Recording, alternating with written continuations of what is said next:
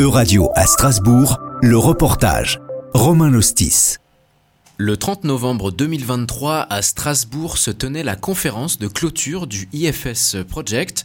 Soutenu par le programme européen Erasmus+, ce projet IFS rassemble différentes fédérations de centres sociaux répartis dans plusieurs pays, notamment en Europe, et réunis sous un objectif affiché de justice sociale. Pentti Lemetienen est président de la fédération finlandaise ainsi que du réseau IFS.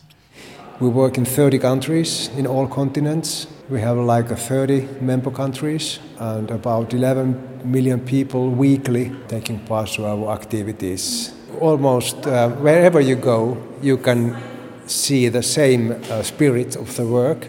And I can say this like uh, democracy, equality, human rights, and the local local communities that are like um, the vibrant place for people to live. People already know what are they, what do they need.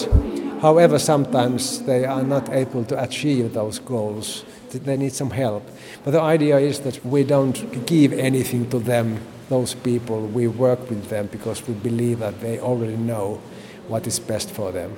Ce réseau de centres sociaux, initialement né en Angleterre et aux États-Unis, s'est ensuite développé en Europe tout au long du XXe siècle pour aujourd'hui porter un projet d'inclusion sociale via leurs différents liens internationaux. Sophie Michelena, chef de projet internationaux et culture à la Fédération française des centres sociaux.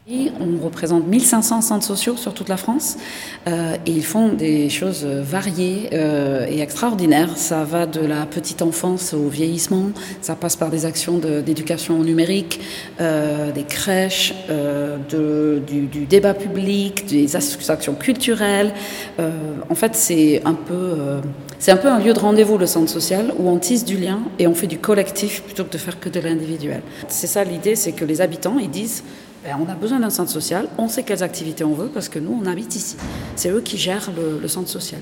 Le projet a donc été financé par le programme européen Erasmus ⁇ et à l'issue des trois années du financement du projet, un livre blanc vient d'être publié pour proposer des recommandations en matière d'enjeux sociaux et d'inclusion. Les membres du projet ont notamment pu les présenter à des députés européens. Sophie Michelena.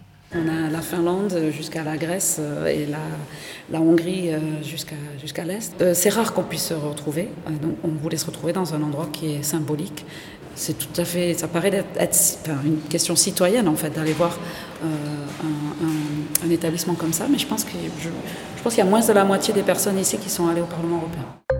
C'était un reportage de Radio à Strasbourg, à retrouver sur euradio.fr.